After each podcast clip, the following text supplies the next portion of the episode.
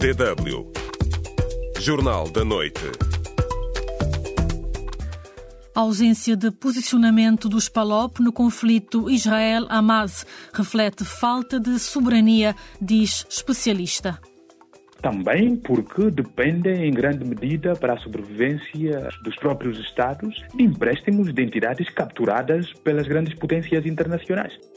Com gestão colaborativa, Manuel de Araújo quer mostrar que pode ser uma alternativa para a liderança da Renamo, defende analista.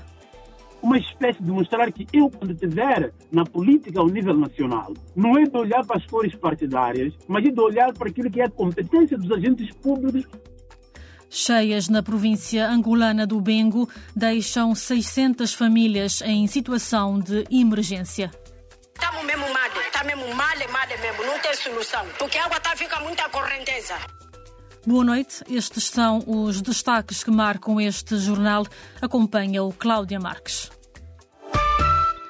Arrancou esta quinta-feira no Tribunal Internacional de Justiça em Haia, na Holanda, a audiência da queixa submetida pela África do Sul que acusa Israel de genocídio na faixa de Gaza. Os países africanos de língua oficial portuguesa, PALOP, não manifestaram até ao momento nenhum posicionamento sobre os massivos ataques israelitas contra civis palestinianos. Analistas ouvidos pela DW entendem que essa ausência de posicionamento quanto ao conflito Israel-Hamas reflete a dependência e falta de soberania dos países africanos de expressão portuguesa. Mais detalhes com Delfim Anacleto.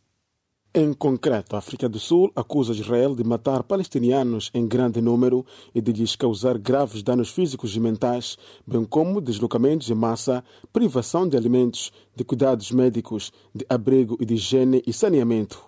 Entretanto, países como Moçambique, Angola, Cabo Verde, São Tomé e Príncipe e Guiné-Bissau têm preferido não assumir nenhuma posição sobre o conflito na faixa de Gaza, apelando sobretudo ao fim das matanças e restauração da paz de ambos os lados.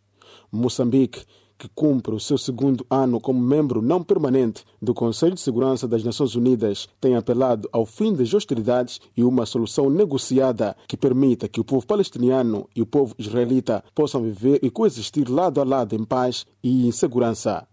O especialista moçambicano em relações internacionais, Wilker Dias, entende que a ausência de uma posição clara de apoio ou condenação de um dos lados envolvidos no conflito tem a sua explicação. Acredito que não há um impacto direto a Moçambique nesta guerra e um pronunciamento em falso poderá ter também as suas consequências. Existem meios próprios, como esses meios diplomáticos, para poder uh, apelar para uma outra consciencialização em torno da guerra e esse corredor que Moçambique está a usar, por exemplo, no Conselho de Segurança das Nações Unidas. Mas o investigador bissão guineense Sumaila Jaló entende que a tomada de uma posição clara dos países africanos de língua oficial portuguesa portuguesa na guerra de Israel contra o Hamas será difícil devido aos seus interesses econômicos. Não haverá posicionamento claro nessa questão, porque os nossos países não são soberanos do seu posicionamento internacional. Também porque dependem em grande medida para a sobrevivência dos próprios Estados de empréstimos de entidades capturadas pelas grandes potências internacionais.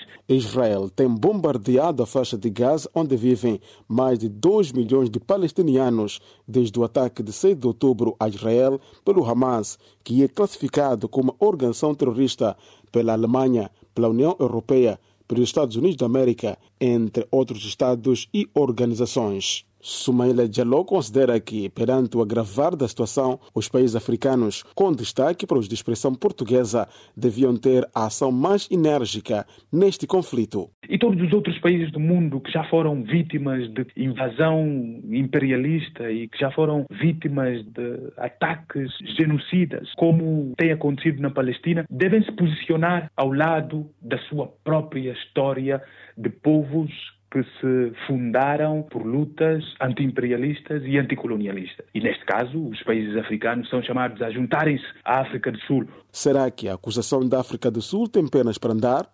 O especialista Wilker Dias tem dúvidas. Eu acredito que não há muito que se possa esperar, mas nós sabemos que a justiça também funciona em que destacados a nível da comunidade internacional vão acabar ganhando vantagem. E para Sumaila Jaló, o posicionamento da África do Sul colocará em desafio a capacidade de um tribunal dito de justiça internacional para demonstrar que também é capaz ou não de se posicionar fazendo justiça a favor dos oprimidos, a favor de quem está a ser subjugado, a, favor de, de um país e de um povo que hoje é vítima de uma carnificina. Delfiana Cleto, DW.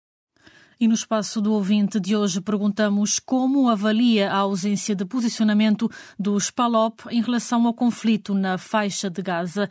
Abel Mungaza diz que no caso de Moçambique é um papagaio, pois depende de muitos países. Perante o esforço que os Estados Unidos fazem para apoiar Israel, se Moçambique gritar que Israel cometeu um genocídio, iria enfrentar a pior crise de sempre. E mais à frente traremos mais respostas, por isso ainda tem tempo de participar. Pode responder à pergunta do dia no Facebook da DW África facebook.com barra DW Português. Estamos à espera das suas reações.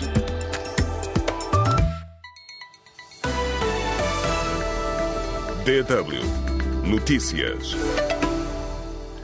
Em Angola, a UNITA prometeu promover este ano em todo o país uma ampla mobilização para que as autarquias garantam a atenção da agenda nacional. Segundo o presidente do maior partido da oposição, Adalberto Costa Júnior, a aprovação das leis tem sido impedida, frisando que foi votado na Assembleia Nacional todo o pacote autárquico em abril de 2019. Lembrando que falta a aprovação de apenas uma lei, Costa Júnior frisa que estratégias do regime inventaram a multiplicação dos municípios e a divisão político-administrativa, cujo único objetivo é impedir a realização do poder local.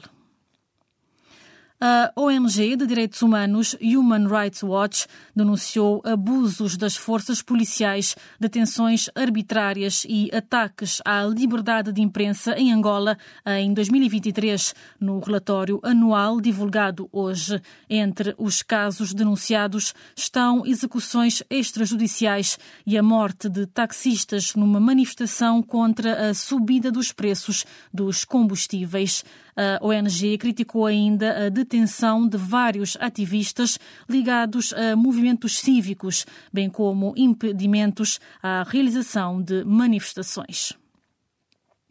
As autoridades de saúde em Moçambique contabilizaram cerca de 9 mil casos de cólera em sete províncias, informou hoje o ministro da Saúde, Armindo Tiago. A província mais afetada pela atual vaga deste surto de cólera é Nampula, com um acumulado de 3 mil casos e 12 óbitos, seguida de Tete, com mais de 1.800 casos e seis óbitos desde outubro, segundo dados da Direção Nacional de Saúde Pública. Além de Nampula, o surto de cólera afeta Niassa, Cabo Delgado, Zambésia, Manica, Tete e Sofala, com um registro de 30 óbitos desde outubro. O Ministério Público de Moçambique acusou 10 cidadãos, entre magistrados e agentes policiais, de associação criminosa e abuso de função por terem libertado um alegado traficante de droga tanzaniano. DW Deutsche Welle Em Moçambique, Manuel de Araújo, edil de Quelimane pela Renamo, impulsou novos quadros de direção, entre os quais o irmão do cabeça de lista da Frelimo, Salvador Gani, no cargo de diretor da cultura. Na ocasião, Araújo explicou que as boas ideias não têm cor partidária e que, portanto, não há nem deve haver divisão na distribuição dos pelouros. O analista político Domingos Rosário não vê inovação nas escolha do Edil. Em entrevista à DW, defende que Araújo quer mostrar que pode ser uma alternativa para a liderança da Renamo diante da atual crise no partido. Quem acompanha a cena política nacional, sobretudo no seio da Renamo, isso não é novo. A primeira vez que a Renamo ganhou eleições municipais em 2003, em Nacala Porto, Manuel dos Santos convocou para sua, para sua equipe que geriu o município de Nacala entre 2003 e 2008. Figuras que faziam parte da Frelimo, numa altura muito crítica. Eu me lembro muito bem que nessa altura o Manuel dos Santos teve muitos problemas com Afonso da Cama. Mas Manuel dos Santos, nessa altura, fez perceber Afonso da Cama que não. Uma coisa é da administração, Outra coisa é aquilo que é a política. Eu tenho a obrigação de escolher os melhores quadros para gerirem a administração municipal. No seu entender, então, o que justifica a repercussão da escolha desses quadros? Bom, porque as pessoas estão mais preocupadas com politiquices, não estão muito preocupados com, com, com aquilo que é a gestão pública. A segunda coisa, os municípios servem para quê? É para acomodar pessoas. Então, o grande problema eu acho que não está, não está com o gestor principal que nomeia a pessoa da Frelimo da Arnamo, está com outros, porque a, a vitória da Arnamo no município de Quilimane, os homens da Arnamo estavam convencidos que pronto, eles também iam continuar a comer, não é assim? Para essa gente a chance deles comerem foi-se embora. Não vão ter algumas regalias que o próprio município oferece. Então, eu acho que é mais por aí que a existir essa polêmica. Mas como a administração moçambicana funciona com base clientelista, é por isso que está a gerar essa polêmica toda. Não sendo inédito, como diz, acha que há espaço para algo semelhante acontecer, por exemplo, na Frelimo? Isso é que devia ser o norte do funcionamento da administração. A Frelimo nunca fez, nunca fez isso, porque a Frelimo é um partido fechado.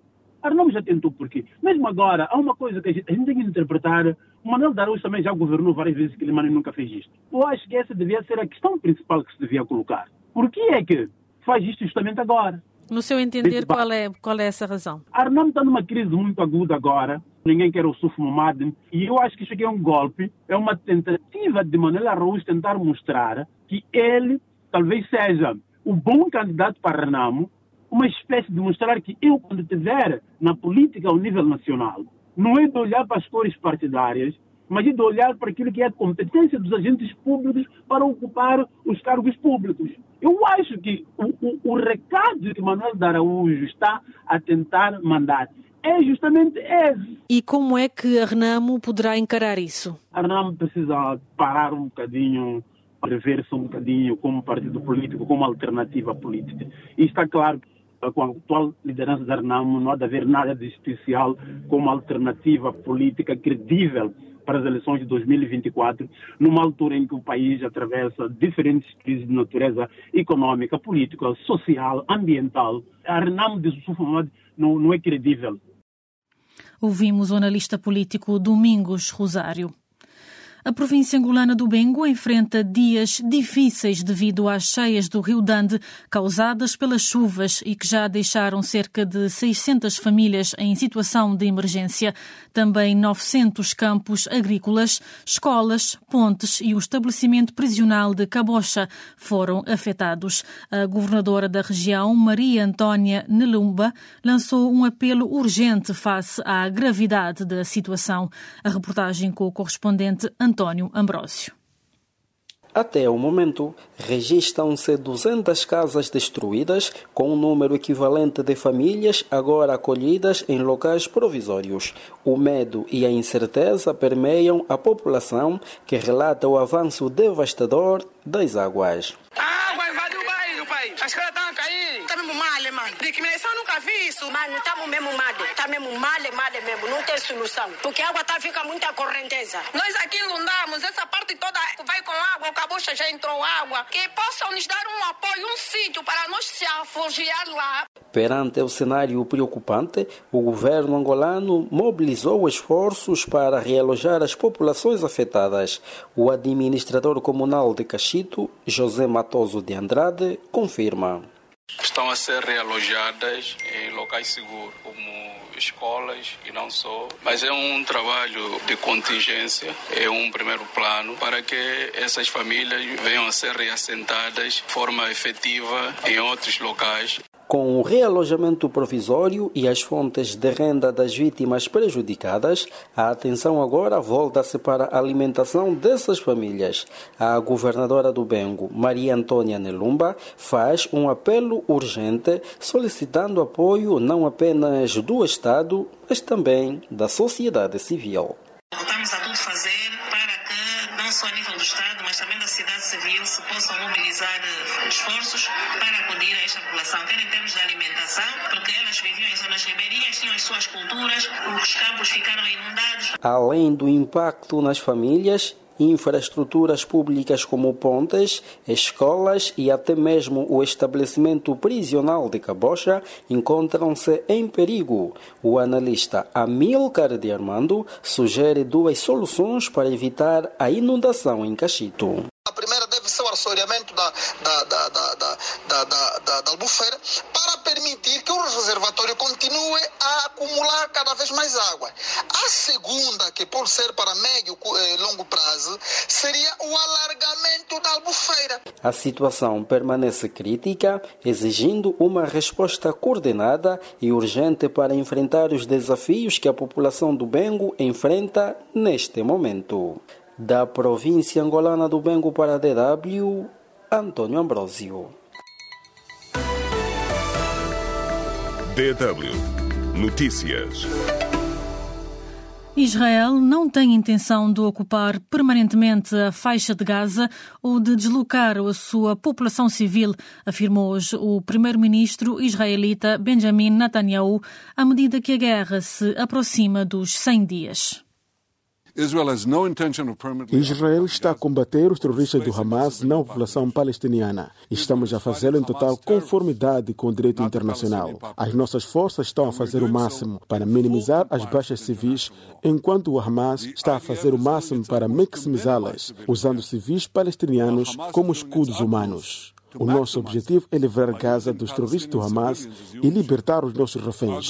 Uma vez conseguido isto, Gaza poderá ser desmilitarizada e desradicalizada, criando assim a possibilidade de um futuro melhor tanto para Israel como para os palestinianos.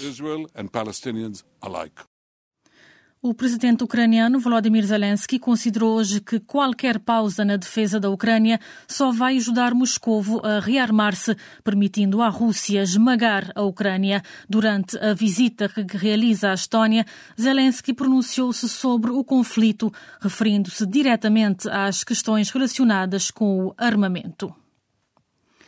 O primeiro-ministro da Papua Nova Guiné declarou estado de emergência durante 14 dias na capital do país após tumultos que deixaram 15 mortos. Segundo o chefe do governo, mais de mil soldados estão prontos para intervir quando necessário ao abrigo do decreto de estado de emergência. As seleções da Guiné-Bissau, Cabo Verde e Moçambique já estão na Costa do Marfim. Os jurtos estão a afinar as pontarias para o jogo de abertura contra o país anfitrião. E é para lá que vamos ao encontro do nosso colega Braima Daram. Boa noite, Braima. Já está tudo a postos? Muito boa noite, Cláudia. Boa noite também, ouvintes da DW África. Sim, estamos a assistir mais um treino da seleção principal da Guiné-Bissau, o país que vai abrir este torneio, a 34 edição, uh, diante do país anfitrião Costa do Marfim, já no próximo sábado. Uh, tudo a postos, país mobilizado. Teremos mais de 60 mil adeptos no estádio Ebimbe, estádio que vai receber o jogo inaugural, e teremos também a presença já confirmada, segundo a polícia, dos dois presidentes, Alassane Ouattara da Costa do Marfim, também presidente da Guiné-Bissau, Márcio Embalo. No domingo teremos uh, dois jogos grandes uh, a contar para as seleções lusófonas. Teremos um Egito, Moçambique e depois Gana, Cabo Verde, também já no domingo. Obrigada, Brian Madarama, a partir da Costa do Marfim. DW Espaço do Ouvinte.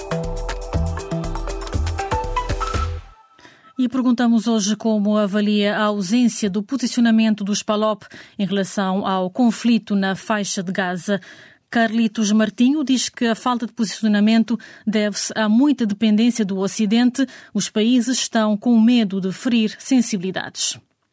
E ao ponto final neste jornal, mas já sabe, pode acompanhar toda a atualidade em www.com português. Da minha parte é tudo, boa noite e até amanhã.